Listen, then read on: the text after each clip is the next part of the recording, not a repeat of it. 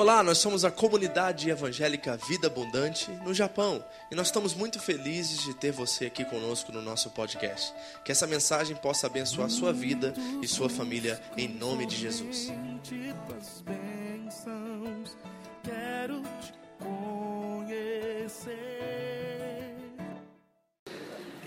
Vamos lá? Abra sua Bíblia comigo na carta de Paulo aos Filipenses. Nós estamos estudando dentro dessa série Descobrindo a Alegria e descobrindo ela no processo, é claro. E hoje nós vamos falar sobre unidade. Nós entramos exatamente nessa parte da passagem, da, da carta, que apela à unidade. O que é unidade dentro do corpo de Cristo, dentro da família e na, na, nas nossas relações. Isso é muito importante. A unidade é fundamental. Como eu já disse para vocês em outros estudos, que a unidade sem santidade é muito fácil, porque não há confrontação, né? Não há confrontamento, melhor dizendo. Então eu não necessito, é, de certa forma, uso a palavra de uma forma correta aqui, julgar você pelas suas atitudes.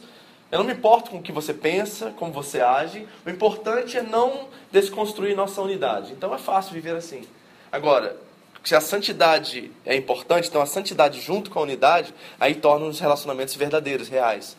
Isso é fundamental, essas duas coisas precisam caminhar juntas. Mas quando ambas não são necessárias, elas se tornam, os relacionamentos se tornam fáceis.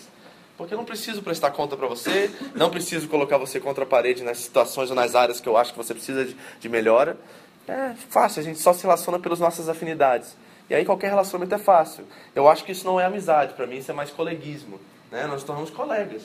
A gente cumprimenta, fala oi para um para o outro, tem um futebol, a gente joga junto, mas não passa disso, não aprofunda, não vai além disso, certo?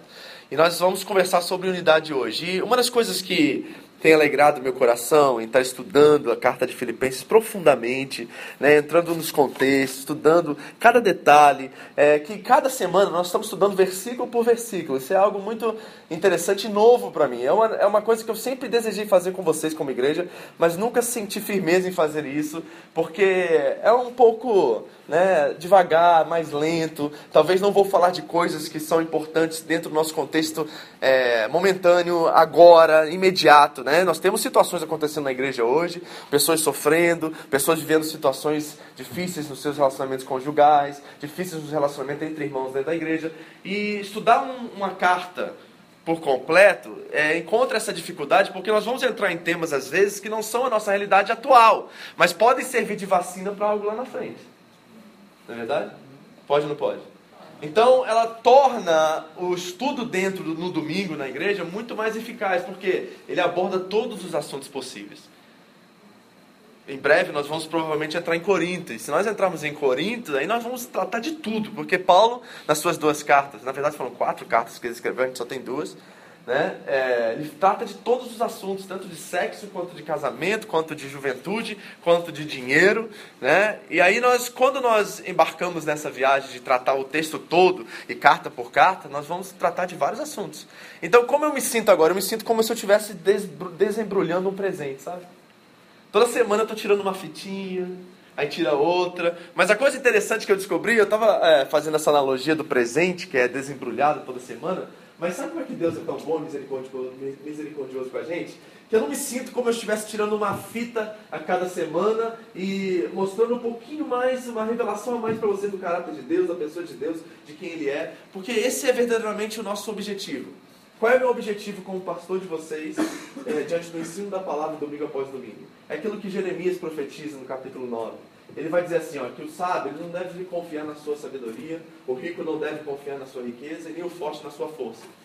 Mas aquele que deseja gloriar-se, glorie-se em uma coisa, em conhecer-me e compreender-me, diz o Senhor. Então, esse desafio de compreender e conhecer Deus é o meu desafio semanalmente com vocês. Esse é o meu desejo. O meu objetivo é que você saia daqui com uma revelação um pouquinho mais afiada em, alguns, em algumas pessoas, ou algo completamente novo de quem Deus é, para que ao, se, ao lidar com as situações do seu dia a dia, essa, essa revelação que você recebeu possa ser traduzida fielmente ao outro, ou às adversidades que você passa. Porque aí nós estamos nos tornando cada dia mais parecidos com Cristo. Nós temos visto exemplo aqui na comunidade, né? De pessoas que estão tendo embates, choques com a cultura, choque, choques com outras pessoas, e de repente, no meio daquilo lá, a expectativa é de uma reação mundana, e de repente, algo dentro delas revela um pouquinho do caráter de Deus a outras pessoas. Pronto, está funcionando. Nós estamos trabalhando realmente de acordo com a vontade de Deus, quando isso começa a acontecer entre nós. Então, deixa eu te mostrar, o, quando eu estava pensando sobre essa analogia do presente, de tirar uma fitinha, cada versículo, cada capítulo que a gente passa pela carta aos Filipenses, Deus me falou algo que eu achei extraordinário. Porque ele disse assim, Vitor, você acha que você está tirando uma tirinha, ou um pedaço de papel, uma fitinha a cada semana desse presente. Mas o fato é que toda vez que você prega minha palavra com fidelidade, eu desembrulho esse presente completo e dou a eles. É um presente por semana, não é um presente só que a gente está tirando toda semana. Está entendendo? Deus é tão bom com a gente que nós vamos estudar hoje provavelmente quatro versículos. Dentro, dentro desses quatro versículos tem um presente. Tem algo que você pode desfrutar, aplicar hoje na sua vida e viver. E aí, quando você tiver essa revelação um pouquinho mais nítida de quem Deus é, aí muda completamente os seus relacionamentos, muda o seu comportamento, muda tudo que você é, porque você se torna mais parecido com Cristo.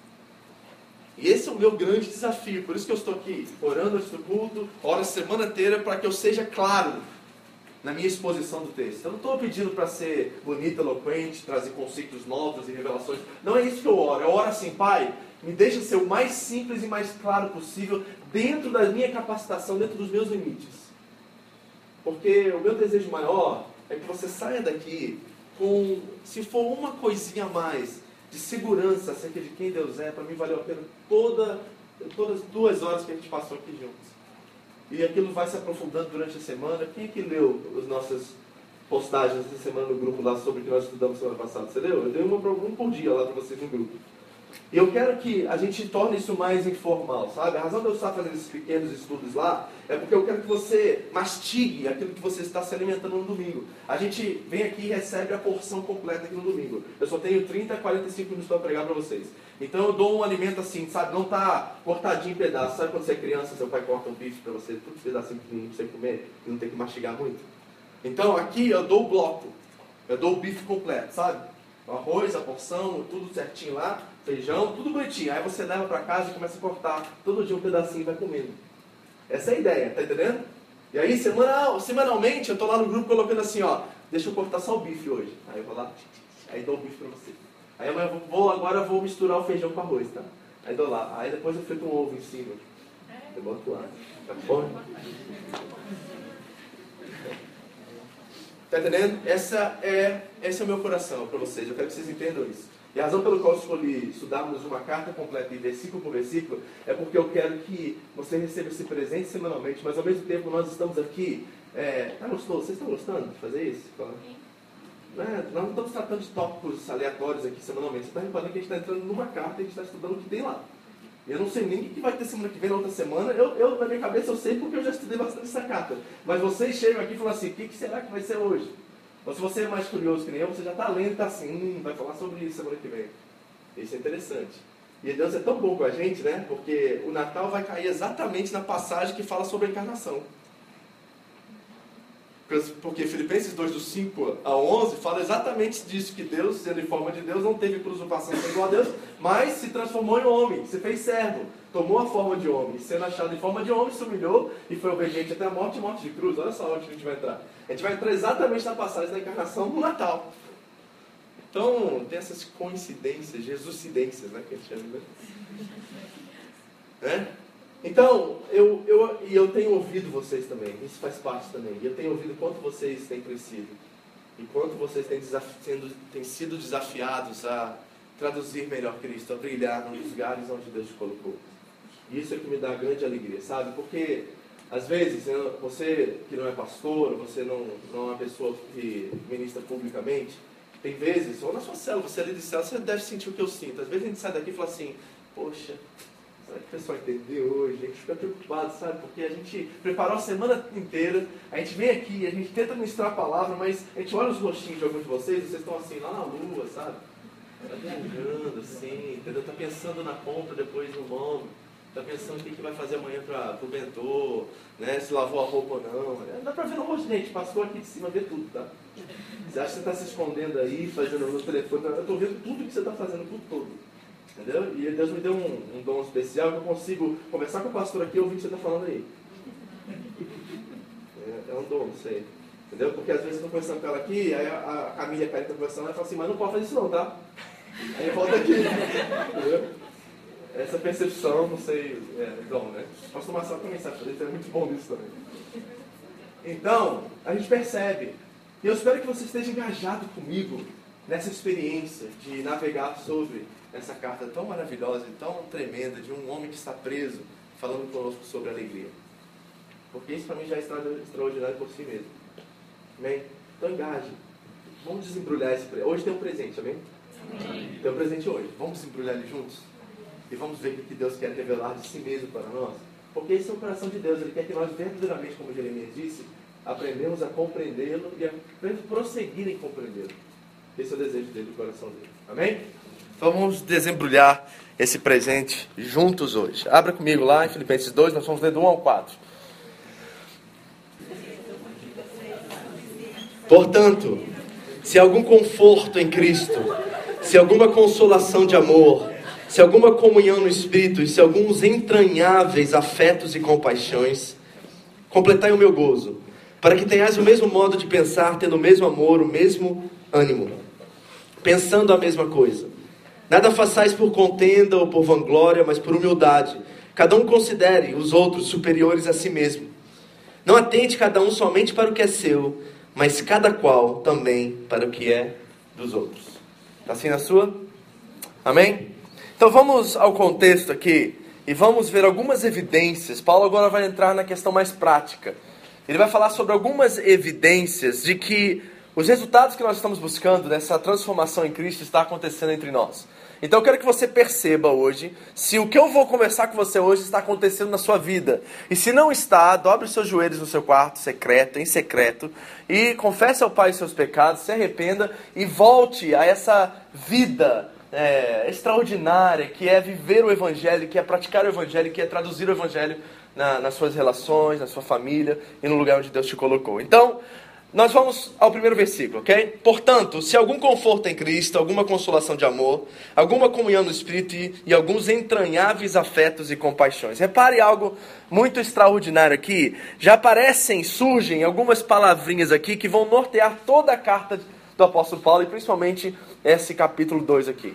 Eu vou ler para vocês essas palavras no grego e quando eu, eu, eu, vou ao texto original, deixa eu só explicar algo aqui porque as pessoas ficam meio confusas com isso. Por que eu volto sempre para o grego e sempre vou na língua original? Porque eu quero de fato que vocês mergulhem na cultura original. Porque essa carta foi primeiramente escrita para leitores lá no primeiro século, não foi escrita é, de certa forma sobre nós. Lembre de uma coisa que é um princípio que você precisa nortear toda a sua leitura bíblica. A Bíblia não foi escrita sobre nós, a Bíblia foi escrita para nós. Está entendendo? Então não foi escrita sobre nós, mas foi escrita para nós. Então é muito importante, em primeira instância, isso é fazer uma boa hermenêutica bíblica, uma boa exegese bíblica, estudar, aprofundar no texto. É você saber o que Paulo, que é o autor dessa carta, está escrevendo para os seus ouvintes. E é por isso que nós precisamos voltar ao original. E eu não, não, não, não estudei grego, tá, gente? Eu não, não, não tenho nenhum diploma de grego, não sei falar grego. Se algum é, grego chegar aqui, eu não vou entender nada que ele está falando. Mas existem muitas ferramentas hoje úteis na internet que você pode buscar a definição, pode buscar a etimologia da palavra, você pode buscar o significado e mergulhar verdadeiramente naquela cultura e saber exatamente o que, que o autor estava dizendo para aquele povo. Então, nesse primeiro versículo aqui, eu já encontro quatro palavrinhas que são fundamentais para o nosso entendimento daquilo que nós vamos trabalhar hoje. Por exemplo, uma delas é paráclesis. Paráclesis é essa palavra conforto aí que você leu, certo? E paráclesis é derivado de outra palavrinha muito interessante que é o paráclito. E sabe o que é o paráclito? É aquele que Jesus dizia que enviaria após ele ascender ao Pai. O consolador.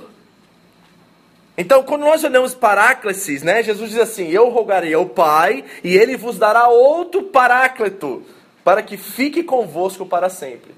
Então, o Paráclito é o Espírito Santo que habita em nós e está conosco para sempre. E aí, Paulo vai dizer que nós precisamos exercer um nível de conforto, Paráclisis, que esse consolo, esse ministério de consolação em Cristo uns para com os outros. Quer ver outra palavra que aparece aqui? Agape. Conhece essa palavra? Não é ágape, tá? É agape. Ok? Essa palavra é amor.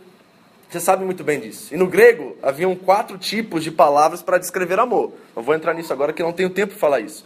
Mas o amor agape é o amor incondicional do Pai, então não é nosso. Tá entendendo? Porque ele poderia usar filéu aqui, que é o amor entre irmãos. Mas ele não usa filéu aqui, ele usa agape.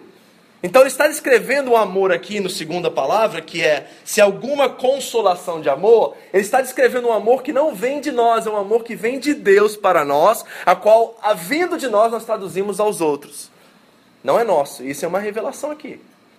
Então, na igreja, quando eu expresso amor, eu não estou expressando o meu amor, eu estou expressando o amor que eu recebi. Porque se eu expressar o meu amor, eu vou com certeza ter preconceitos contra você. Porque o meu amor é meu, entendeu? Eu tenho definições para esse amor. Eu tenho parâmetros para esse amor. Esse amor, ele tem limites, não tem? O amor humano tem limites e não tem? É até isso aqui, ó.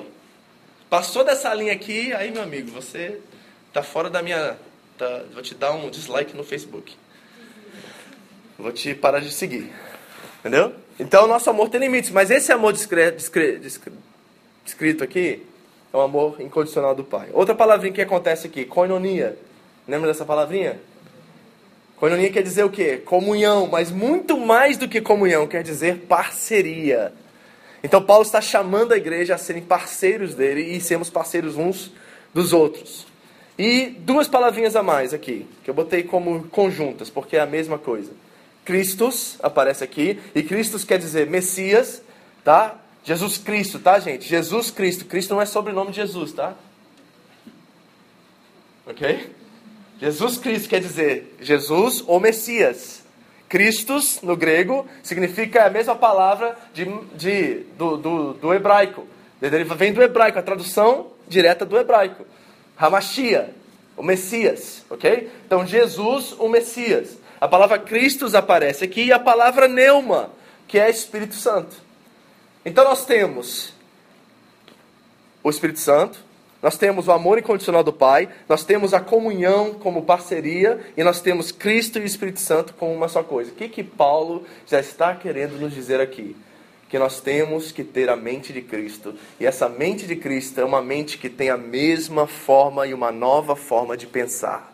Paulo já está apelando a mim e a você que nós precisamos construir tudo aquilo que somos, nossas decisões, nossas percepções, nossos julgamentos, nossos protestos, nossos engajamentos, precisam ser avaliados justos pela perspectiva de Cristo e rendidos completamente ao Espírito Santo. Então, uma nova forma de pensar que ele está construindo aqui.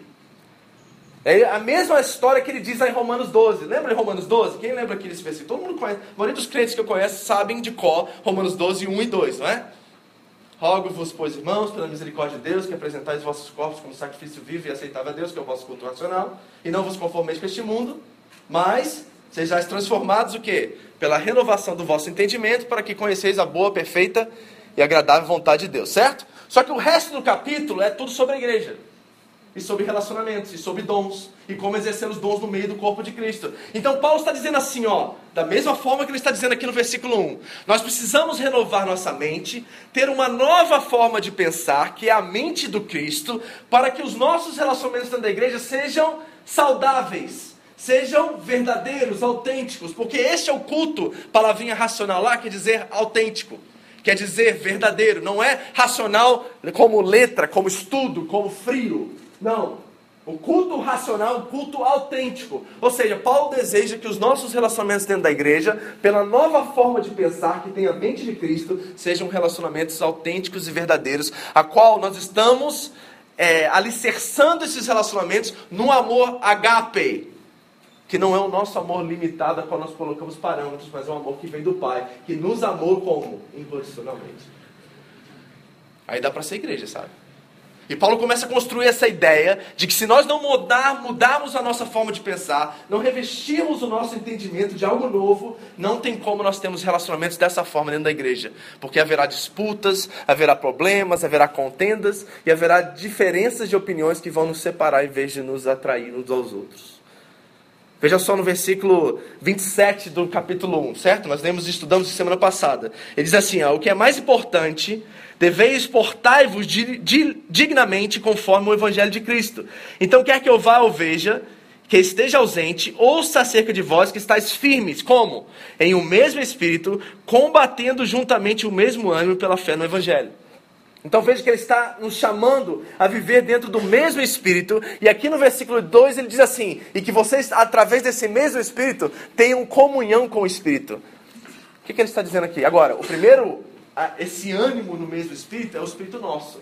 É com E minúsculo. Agora, a comunhão no Espírito do, do capítulo 2 é o E maiúsculo, que é o Espírito Santo.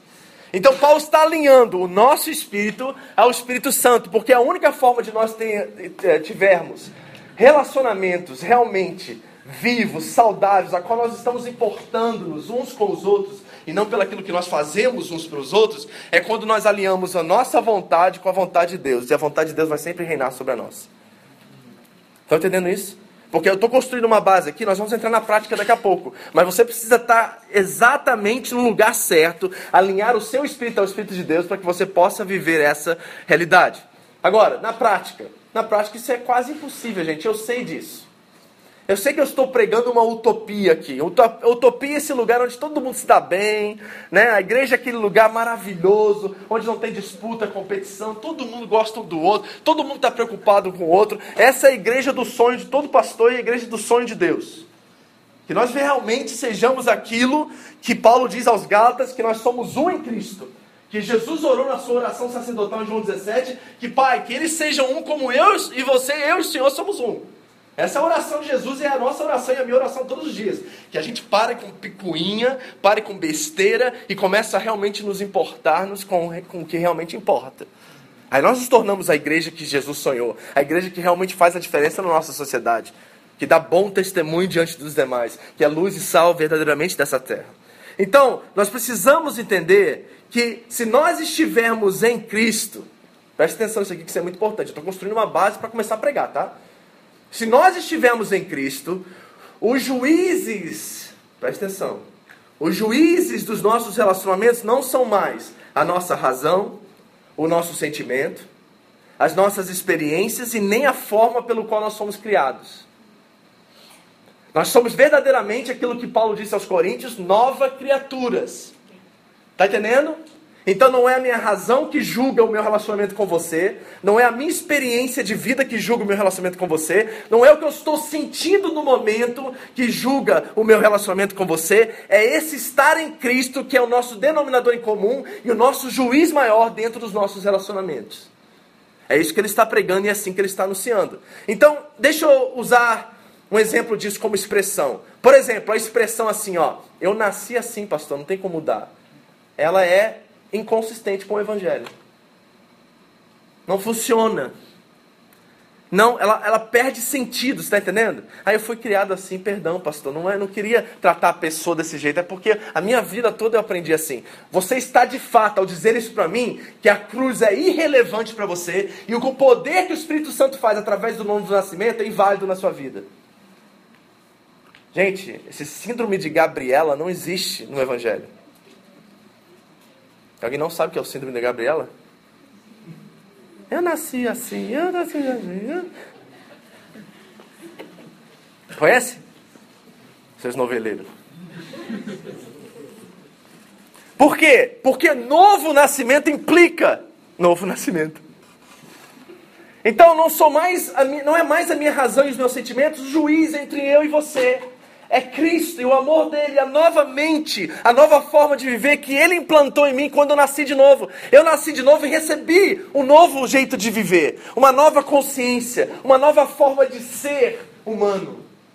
E é isso que agora é o juiz entre nós, esse é o mediador entre nós. Então eu não vivo com você a partir daquilo que você faz, mas a partir do que você é. E eu creio que você é uma nova criatura. E eu quero viver crendo que tudo aquilo que aconteceu no nosso histórico, ou eu estou falando para vocês, você pode, pode aplicar isso em qualquer relacionamento que você tem hoje, se você é essa nova criatura, nascida de novo pelo Espírito, que todo o histórico do passado acabou a partir daquele momento que eu tomei a decisão de aceitar a Cristo como Senhor. E eu não vivo mais baseado naquilo que eu experimentei, eu vivo baseado naquilo que eu sei hoje. Eu sei hoje. Agora, eu estou falando de uma, de uma coisa utópica? É lógico que é utópico, porque na hora que vier o problema, você vai voltar atrás. Porque isso é tendência humana. Nossa condição, nós estamos condicionados e presos ao nosso passado. Mas nós podemos tomar uma decisão na hora da reação. E nós podemos decidir reagir de acordo com o que sabemos do passado ou aquilo que nós sabemos do futuro e do presente dessa pessoa. Essa é a decisão que nós temos que tomar na hora H. Entendendo que se eu apelo para essa ideia de que eu nasci assim, eu cresci assim, meus pais me ensinaram assim, eu estou invalidando a obra redentora de Cristo na cruz e o poder do Espírito Santo de me fazer novo. Tá vendo, esposa? Quando você briga uma briga tão banal e absurda e você lembra o seu marido de algo que aconteceu quando houve a traição, houve aquele problema cinco anos atrás, você invalida na vida dele a obra de Cristo. Forte isso. Mas é verdade. Porque você está decidindo julgá-lo pelo passado e não aquilo que ele é hoje. E Deus não te julga assim, julga? Então é incoerente você viver a partir dessa lógica. Não faz sentido algum e todos, toda a verdade do Evangelho, toda a beleza da cruz perde sentido quando nós vivemos do passado. Porque aquele que está em Cristo é, é presente, contínuo, Nova criatura é, é e está sendo. Porque você sabe que você não está pronto, né? Você sabe que seu marido ele pode estar tá bonitinho hoje, arrumadinho, fala bonitinho, não xinga mais como xingava antes, mas ele está no processo ainda, né? E de vez em quando aparece, né? O velho homem, né? O problema é quando o velho homem aparece, a gente lembra ele quanto velho ele era. É ou não é? E aí o velho homem se alimenta do velho. E aí se torna velho mesmo. Aí você, pô, pastor, achei que ele tinha mudado. O velho homem aparece, em vez de você falar assim, você não é isso mais, você é uma nova criatura e não aceito mais essa pessoa que você era, você fala assim, tá vendo? Voltou. Aí você joga gasolina no fogo. Aí o cara vira o monstro que ele era antes e fala assim, aí, mudou nada. É ou não é? Tá aprendendo alguma coisa hoje de manhã? Já? Tá desembrulhando o presente? Pastor, não é presente não. Calma, no final você vai ver que é. Eu sei que o papel tá duro de abrir, mas já já você vai entender isso. Então nós estamos promovendo aqui uma nova forma de pensar. Por quê? Agora voltando para a igreja, porque Paulo está aqui dentro do contexto da igreja. Porque é exatamente o que eu disse para vocês semana passada. Qualquer sinal de desunião entre nós é vergonha para o evangelho. Não, não é? Gente, vamos falar sério? Eu sinto isso. Eu sei que não, não não é tão pesado isso para nós porque nós temos entendimento, mas não é estranho para alguém que está lá fora ver que existem tantas denominações evangélicas? É ou não é? Pelo menos estranho para essas pessoas. Nós que estamos aqui dentro, nós temos entendimento, sabemos que as formas são diferentes, mas o conteúdo é igual. Assim deve ser a igreja cristã, né? As coisas principais nós temos, são inegociáveis, são essenciais. As coisas principais nós temos unidade. Nas coisas secundárias nós temos liberdade. Mas em todas as coisas nós temos respeito e caridade. Ok? Então nós entendemos isso, mas quem está do lado de fora vê isso como desunião, não vê? Como é possível ter quatro. No Brasil, onde que era a igreja onde o Ministério Ipiranga congregava, tinha mais de oito igrejas no mesmo quarteirão. A igreja do Ministério Ipiranga tinha uma igreja do lado, na porta do lado dele. E durante a semana eles falavam para mim, na hora do culto, ficava quatro, cinco pessoas na rua com megafone chamando as pessoas para a igreja. É estranho, não é isso para alguém que está do lado de fora? Vem cá, e aí? Qual é o, qual é o cardápio aqui? Que é onde que eu vou? Entendeu? Qual que é melhor? É estranho isso. Então, qualquer sinal de desunião entre nós. Agora, isso é a questão mais externa. Vamos olhar aqui para dentro, porque nós somos uma comunidade de Cristo. E nós temos que olhar para a nossa igreja aqui dentro e, e, e entender isso: que qualquer sinal de desunião entre nós é sinal de vergonha para o Evangelho. Eu não estou falando de você discordar das coisas secundárias. Eu estou falando de nós termos o denominador comum e uma, uma concordância nas coisas principais. É isso que importa. Alguns aqui gostam de um certo estilo de louvor. Outros gostam de outro. Outros vieram de comunidades mais tradicionais e gostam do hino da harpa, por exemplo. Eu acho que a gente até devia cantar algumas, algumas canções assim da harpa. Isso é legal. Entendeu? Talvez fazer mais contemporâneo e tal, mas acho que é bonito, porque as letras são extraordinárias. Não tem nada a ver com o que tem hoje. Aí, as letras são, para mim, assim, tocam o coração mesmo, porque falam da verdade de Cristo. Mas essas coisas que eu estou falando, batiza com água, sem água, isso aí é coisa secundária. Nós não brigamos por essas coisas. Mas quando nós começamos a brigar pelas coisas principais, nós demonstramos que o Evangelho talvez é só uma mera ficção. É algo que a gente inventou e a gente está tentando construir comunidade e até ganhar dinheiro em cima disso. Está entendendo? Então nós precisamos entender que quando a igreja está unida e consegue falar com uma só voz, essa voz é poderosa, essa voz é clara e revela claramente, sem sombra de dúvida ao mundo, que é uma forma diferente de ser humano. Você ouviu isso? Quando essa voz é clara, quando essa voz está unida e quando essa voz está assim, nesse jeito, ela é poderosa. E ela aponta para o mundo que existe uma nova forma de sermos verdadeiramente humanos. Agora, qual o problema disso, pastor? O problema é que todo domingo, quando eu prego aqui, eu estou dizendo para você que esse novo ser humano e essa nova forma de ser é diferente da forma de ser lá fora, não é? É ou não é? Nós estamos implicitamente propondo aqui que ser cristão é melhor, não é? É ou não é, gente? Toda semana a gente fala assim, ó, vem para Cristo porque viver com Cristo é melhor, não é? Toda semana nós estamos proclamando isso. Toda vez que você evangeliza, você está dizendo: existe uma forma melhor de ser humano. É com Cristo. Porque Cristo restaurou todas as coisas. Então, a minha vida com Cristo é melhor do que a sua vida lá fora. Por quê? O que, que nós encontramos lá fora? Nós encontramos briga, nós encontramos contenda, nós encontramos destruição de valores e princípios, desunião, conflitos intensos, uma forma feia e triste de ser humano. E de fato, eu creio que isso é verdade. Mas, e aqui vai mais. Se a vida aqui dentro não se diferencia de forma alguma daquela vida lá fora, por que ir na igreja? Pensa comigo. Faz sentido a gente estar aqui na igreja? Que atração existe na igreja se a nossa vida aqui dentro não se diferencia de forma alguma com a vida das pessoas que estão lá fora? E eu não estou falando de comportamento, entenda algo. Eu estou falando de um novo jeito de viver, uma nova mente, um novo coração e um ser humano como ser humano deve ser. Eu estou falando de gente que, sabe, é, de, vive de compaixão, que não importa se o cara é budista, se o cara é, é satanista, mas quando ele chora, tem um crente cheio do Espírito Santo do lado dele chorando com ele. Porque para mim e para o apóstolo Paulo, vai ler a carta de Coríntios, capítulo 8, por exemplo. Ele vai dizer que não existe outro Deus no mundo. Então, liberte a sua consciência disso, porque só há um Deus. E o chamado de Israel é isso mesmo. O chamado de Israel é só há um Deus sobre todos. E Paulo repete isso em 1 Coríntios 8, 6 que há um só Deus. Então ele olha para os ídolos e fala assim: eles não são nada. Então não tenha medo deles, limpe a sua consciência. Então, quando nós estamos vendo pessoas que não adoram a Cristo, não adoram a Deus, não conhecem a Deus, chorar, sempre tem alguém que é um ser humano, como o ser humano deve ser, do lado dele chorando com ele. E aí nós vamos ver que realmente o que nós estamos vivendo aqui dentro faz toda a diferença. Porque tem que haver essa diferença, queridos. Se a sua vida está igualzinha à vida das pessoas lá fora, tem alguma coisa extremamente errada. Tem alguma coisa tremenda errado. E olha, eu sei que na sua cabeça, porque você foi condicionado há anos a isso, você está pensando assim, não, mas eu não bebo, eu não fumo. Você acha que é isso mesmo? Você acha que Deus está preocupado se você tomou cerveja semana passada ou não?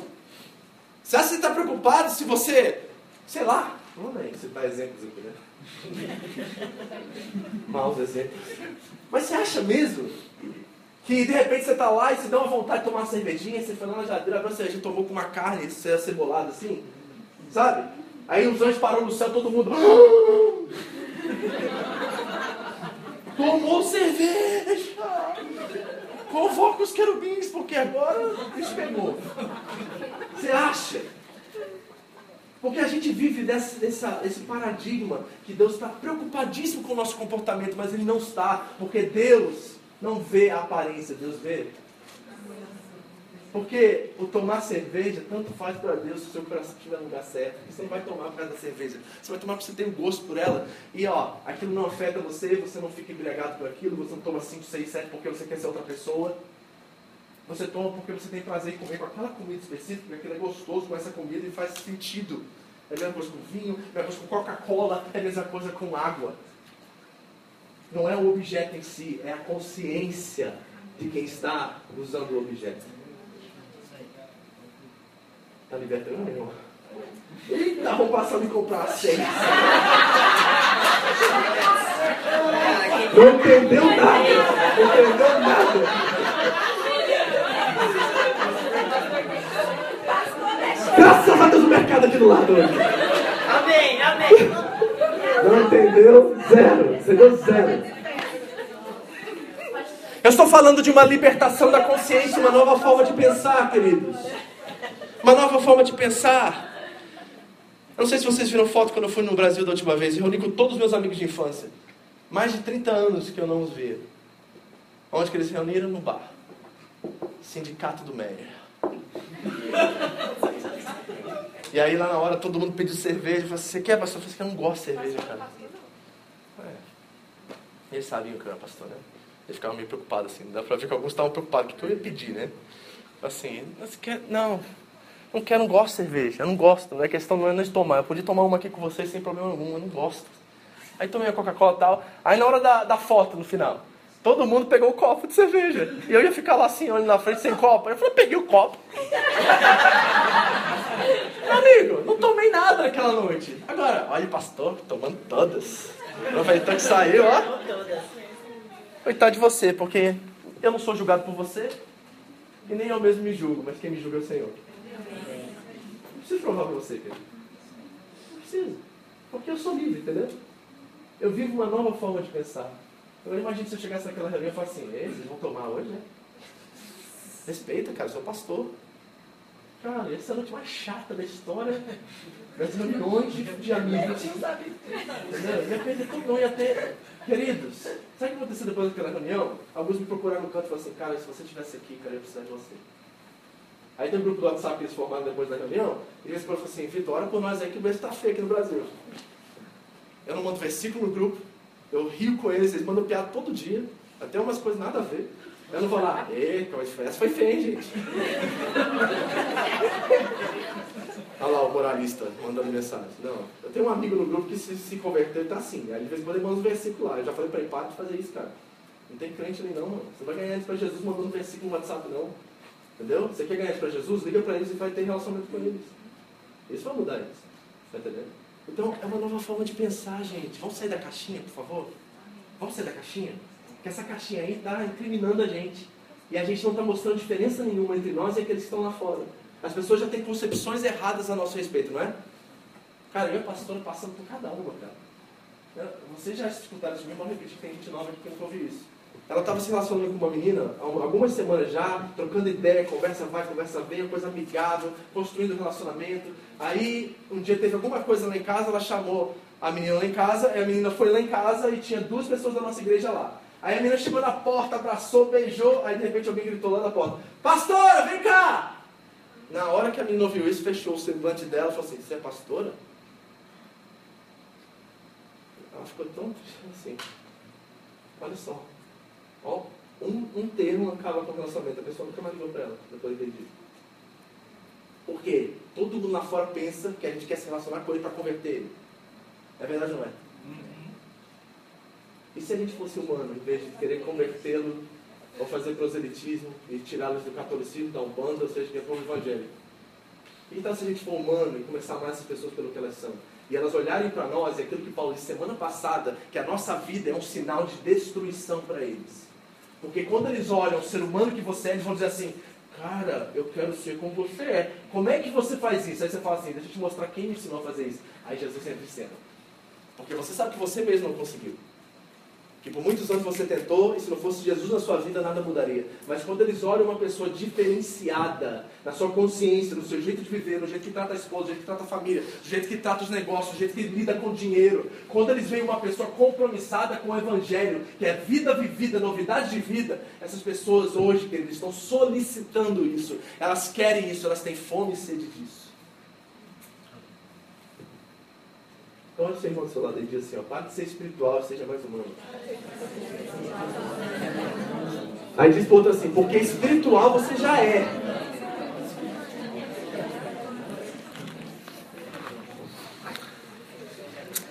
Amém?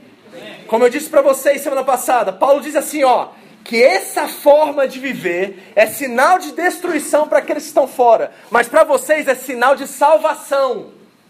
Sinal de salvação. O que é salvação? É sair daqui para o céu? Não, é trazer o céu para a terra. A gente tem essa ideia completamente equivocada. Não é que a gente quer ir para o céu, a gente quer trazer o céu para a terra. Assim seja feita a vossa vontade, assim na terra como é no céu, mas é aqui na terra que a vontade de Deus deve ser exercida pela revelação daqueles que estão gemendo junto com a natureza, esperando a revelação dos filhos de Deus. Estão entendendo alguma coisa aqui hoje?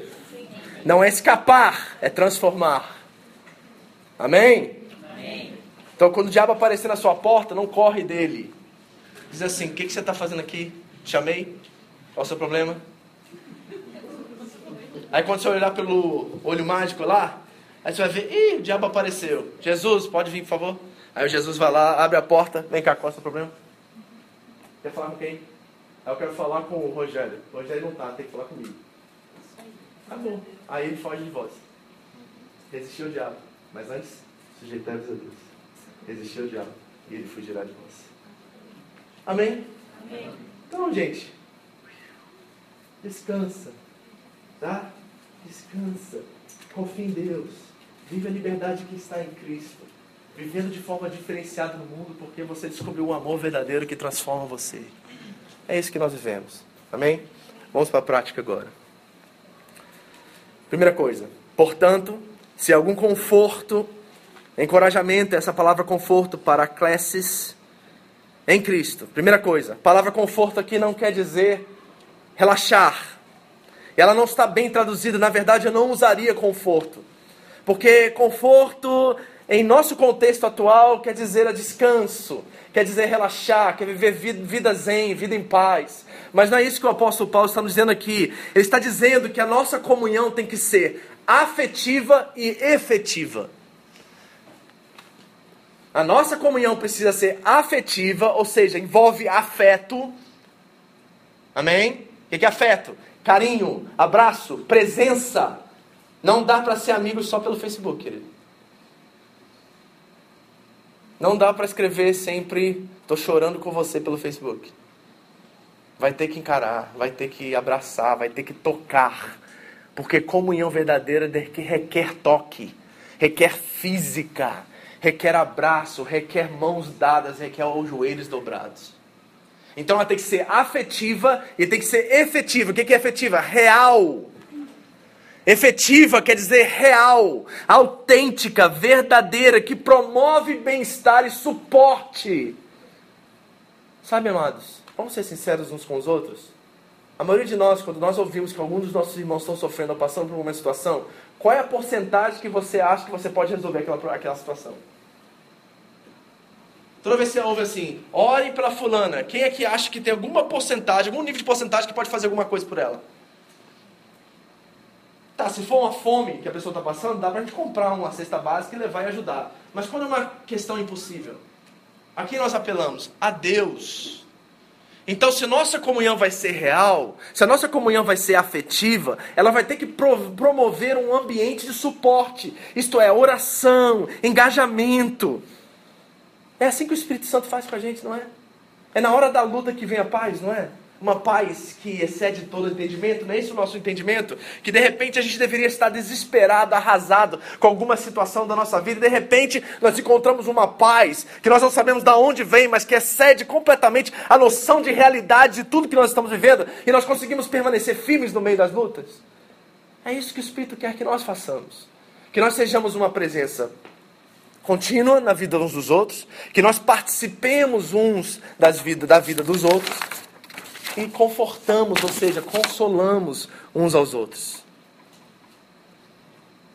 É aqui que a gente vive em harmonia, queridos. É no engajamento, sabe? A gente precisa estar mais perto um do outro. Agora, como isso funciona? Só se tiver a mente renovada. Posso ler um texto com vocês? Abra comigo em 1 Coríntios capítulo 2. Volta aí um pouquinho. 1 Coríntios, capítulo 2, do 14 ao 16. Tudo isso que Paulo está dizendo aqui, tudo isso que eu estou apresentando para vocês, está alicerçado nessa nova forma de viver, nessa nova forma de pensar, nessa mente de Cristo. Acharam? 1 Coríntios 2, 14 a 16. Porque deixa eu dizer o que eu quero dizer com esse texto, tá? Porque isso aqui é importante. Lembra que eu disse no começo? A nossa razão, o nosso sentimento, as nossas, os nossos protestos, as nossas lutas, os nossos engajamentos não podem mais ser norteados ou alicerçados é, em, em, nós mesmos. Precisam estar alicerçados na mente de Cristo, na pessoa de Cristo e quem Jesus é. Ok? Agora, veja o que Paulo vai dizer aqui. Se a nossa forma de viver e a nossa forma de pensar não mudar, não tem como nós termos noção real de que é Cristo e do que é o Evangelho. Então olha o que ele diz em 1 Coríntios 2, 14 a 16. Ora, o homem natural não compreende as coisas do Espírito de Deus, pois lhe parecem loucura, e não pode entendê-las, porque elas se discernem espiritualmente. Ok, então ele começa a, a nos mostrar aqui que tem coisas que nós nunca vamos entender porque nós não nascemos de novo. Só tem percepções de coisas espirituais aqueles que têm o Espírito de Deus neles. Por isso que ele vai dizer em Romanos 8, por exemplo, aqueles que têm o Espírito de Cristo são de Cristo. Sem o Espírito de Cristo não tem como ser de Cristo. Porque tem coisas na nossa vida que nós só discernimos elas espiritualmente. Quem é que entende o que eu estou falando? Você já teve essa experiência com alguém lá fora ou com alguém da sua família que não está entendendo nada porque você está passando por aquilo, mas você está vivendo aquilo com alegria? E você sabe exatamente por que você está passando por aquilo, mas ninguém entende. Todo mundo pede para você tomar mil decisões, mas você continua, permanece exatamente no lugar onde você deve estar. Você discerniu algo espiritualmente que eles não discerniram, porque não tem o Espírito de Cristo. Porque as coisas de Cristo só se discernem espiritualmente. O Paulo está construindo algo. Agora, olha o que ele continua dizendo no 15. Mas o que é espiritual discerne bem o que? Tudo.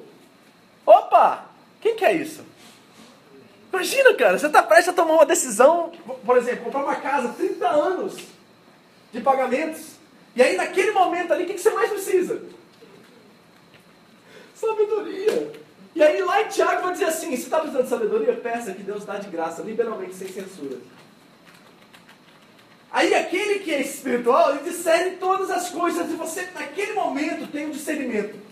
O Espírito fala com você e fala assim: essa é a decisão que nós vamos tomar para a nossa vida. E nós vamos embarcar nessa jornada por bem ou por mal, vamos passar por trovões, tempestades e bonanças, mas nós vamos enfrentar isso porque é exatamente isso que Deus quer de nós. Eu tenho certeza absoluta que essa é a decisão correta. Discerne tudo. João diz assim: ó, vós tendes a unção do santo e sabeis todas as coisas. Há uma expectativa da parte de Deus que nós tenhamos discernimento, porque é Ele mesmo que nos dá. Aí ele continua, vamos lá. E de ninguém é, e ele de ninguém é discernido. Agora olha o 16. Pois quem conheceu a mente do Senhor para que o possa instruir? Mas veja o que ele diz agora que é extraordinário. Mas, o que? Nós, quem? Eu, você, é discípulo de Jesus Cristo. Então você faz parte disso. Nós temos a mente de Cristo. Então deixa eu dar algumas sugestões para você de como experimentar essa mente de Cristo, ok? Primeira coisa, esse aqui é o, o centro da minha mensagem hoje, tá? Então preste atenção. Primeira coisa, não negocie as categorias. Primeira coisa, não negocie as categorias. Quais são as categorias? Primeiro, natureza. Segundo, ordem. Primeira categoria, natureza. É aquilo que eu sou. Quem eu sou. Ok? E quem eu sou, só alguém, só uma pessoa pode definir: Deus. Aquilo que eu sou, só Deus pode definir, porque quem fabrica tem direito. Ok? O. Como é que é o cara da Apple mesmo?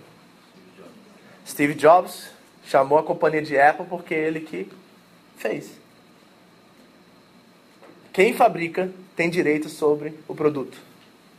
Ok? Então aquilo que é de natureza só define Deus.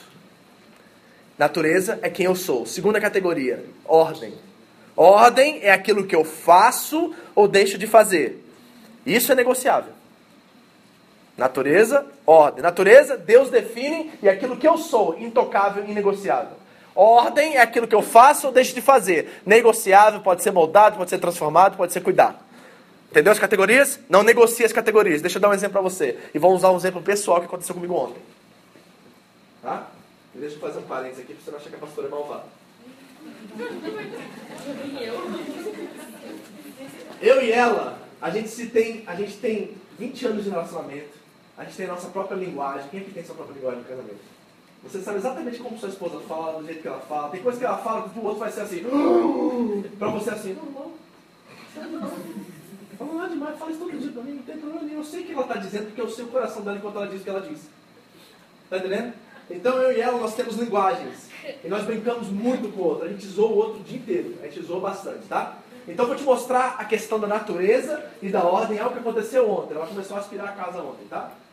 Ela está lá aspirando a casa. E eu estou lá no meu estudo, lá preparando, estudando, fazendo as coisas que eu estou fazendo, tal. E ela está lá na cozinha, está arrumando a cozinha, sala tal. Ela chegou no meu escritório. Né? Aí...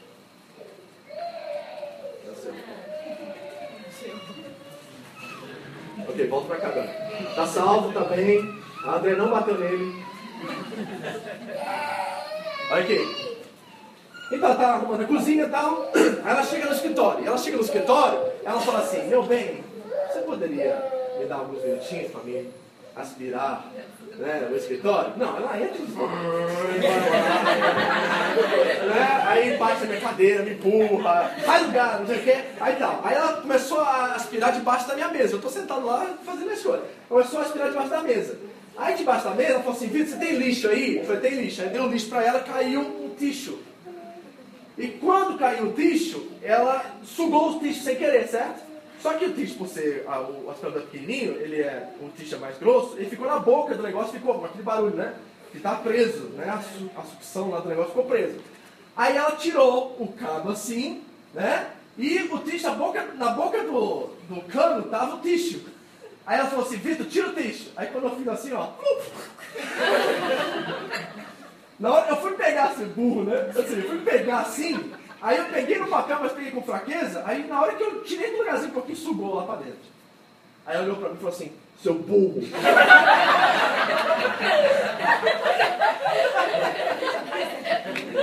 Mas é burro mesmo. Sabe qual foi a minha reação? Eu ri demais. Por quê? Porque eu leio o coração dela, tá?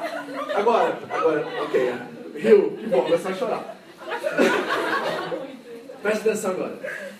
Eu conheço a minha esposa, eu sei quando ela está dizendo isso, ela está zoando, ela não pensa assim a meu respeito. Eu sei, nós nos conhecemos, nós temos um relacionamento. Mas eu sei que essa realidade é minha e não é de muitos. Ok? Agora, quando nós negociamos as categorias, sabe o que aconteceu nesse exemplo aqui, que é muito prático para você? É o seguinte, ela negociou as categorias.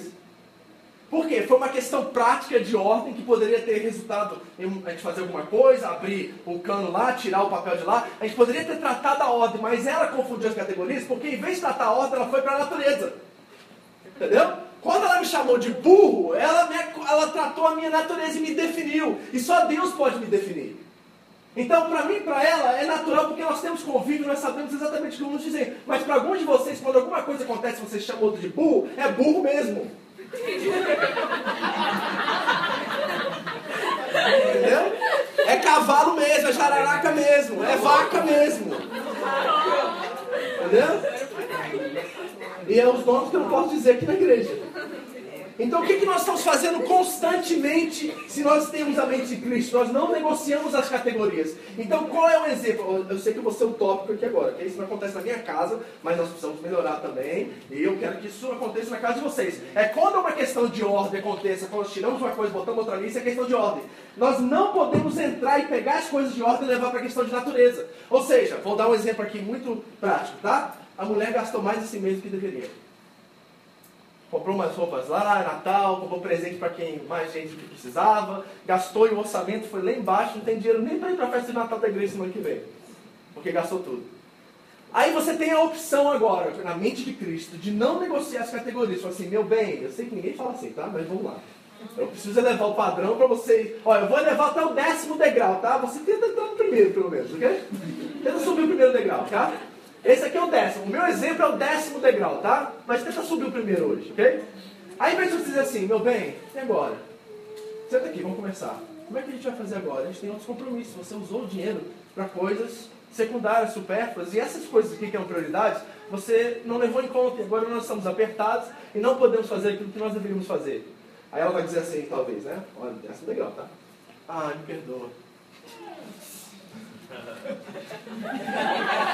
Tô na Disneylândia? Tô na Disneylândia? Tô, né? Tô na Disneylândia, tudo bem.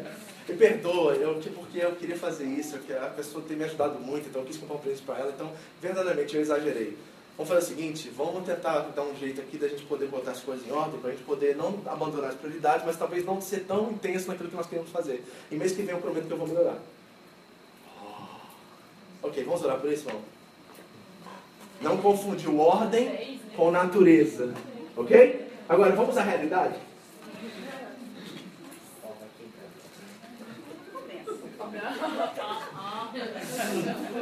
A realidade é o seguinte: não acredito, você gastou isso tudo.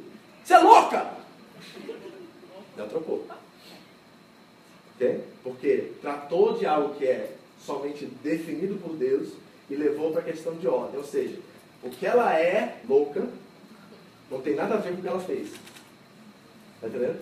E quando nós começamos já a navegar nessa negociação de categorias, o relacionamento já começa a deteriorar. Já começa a ir por água abaixo. Porque a partir do momento que você falou louca, sabe o que acontece dentro da mulher? Alguma coisa, um bichinho aqui dentro, um alien. O alien já levanta aqui dentro e fala assim: louca!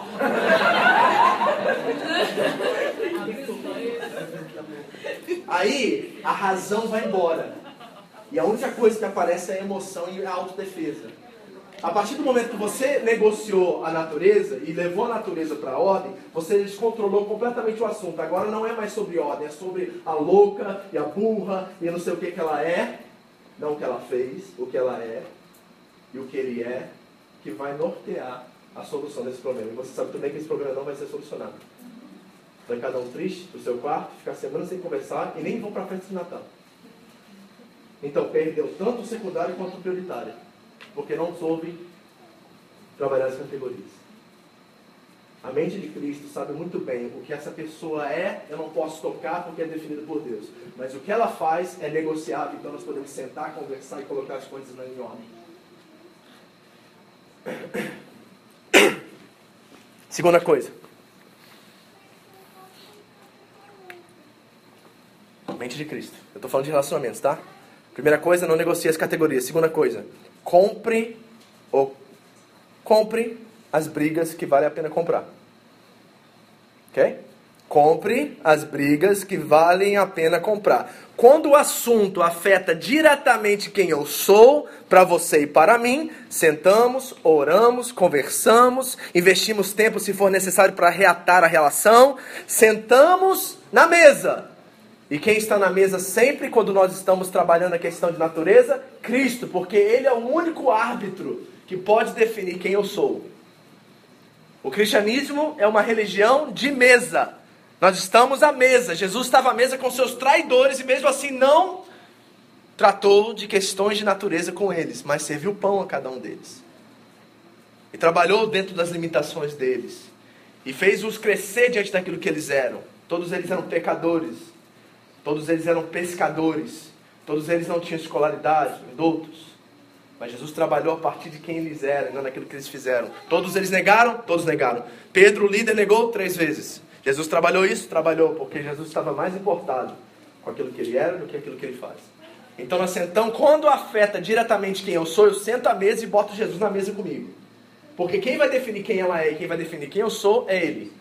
Agora, quando os assuntos é de ordem, nós investimos menos energia e temos como proposta a renúncia e o relevar acima do desgaste do conflito. Ouviu? Quando o tratar em questões de ordem, nós sentamos à mesa e gastamos menos energia e temos a renúncia e o relevar como pauta em vez de conflito e briga e desgaste. Amém? Tá bom. Vou parar aqui. Tem mais quatro pontos, mas hoje chega. Acho que você não vai conseguir mais que isso. Entender mais que isso. Tá? Vamos ver se vocês conseguem voltar isso lá para frente. Né? Você aprendeu alguma coisa de manhã? Amém. Será que nós precisamos ouviu o que o apóstolo Paulo disse aos Coríntios, dizer assim, olha, aquele que tem discernimento, aquele que é espiritual, entende tudo e sabe tudo, e sabe realmente classificar e categorizar as coisas de forma correta, para que os relacionamentos, tanto dentro da igreja quanto fora, enquanto, e dentro dos, dos casamentos, possam ser mais saudáveis, mais respeitosos. Querido, sabe uma coisa que eu espero? Não espero que ninguém vive, vire conto de fadas aqui, né? Pastor, depois daquela pregação, daquela pregação, meu marido traz flor todo dia, pastor. Ah, depois daquela pregação, minha mulher faz aquela comida, pastor, e não é mais salgada, pastor, é uma coisa maravilhosa. Nossa, que bom, né? Seria ótimo se isso fosse verdade, mas eu sei que não é. Mas será que nós podemos nos esforçar, pelo menos, a entender o que eu preguei hoje para vocês nessa questão das categorias? E quem sabe, da próxima vez que haver conflito e tensão entre vocês, vocês possam usar isso corretamente e quem sabe resolver o problema em vez de causar maior problemas? Porque isso vale também dentro da igreja, tá? Dentro da igreja. Porque nós estamos falando de relacionamento conjugal, mas nós temos conflitos de, de diferenças de opiniões aqui dentro. Temos divergências. Alguns pensam de um jeito, outros pensam do outro. Mas qual é o denominador em comum? Que que qual é o árbitro entre essas diferenças de opiniões? Eu espero que seja a mente de Cristo. E o bem-estar do outro. E nos preocupar mais com a pessoa do que com a razão e com a verdade, entre aspas. Porque a verdade é importante, mas esse tipo de minha verdade, sabe? A pessoa é mais importante. Às vezes nós criamos picuinhas e probleminhas por questões tão banais, porque nós não entendemos essas questões das categorias. Nós estamos julgando as pessoas pelo que elas são, e isso cabe a Deus, em vez de julgar pelo que elas fazem, isso cabe a nós. Eu sei que vocês não gostam do pastor pegando no pé de vocês, mas enquanto eu puder, eu vou sempre estar me submetendo a vocês e esperando que vocês se submetem a mim, no temor de Cristo, para que possamos consertar o que é de ordem. Mas eu não posso tocar naquilo que é você. Quem define você é Deus. Mas quando eu vejo algum comportamento fora de lugar, alguma reação inconsistente com aquilo que a palavra de Deus é, lógico que eu quero ir lá e confrontar isso, trabalhar isso, em vez de julgar quem você é. Eu não estou entrando, botando a natureza dentro da ordem. Eu estou trazendo a ordem e consertando ela para que ela possa brilhar e ser traduzida pela natureza.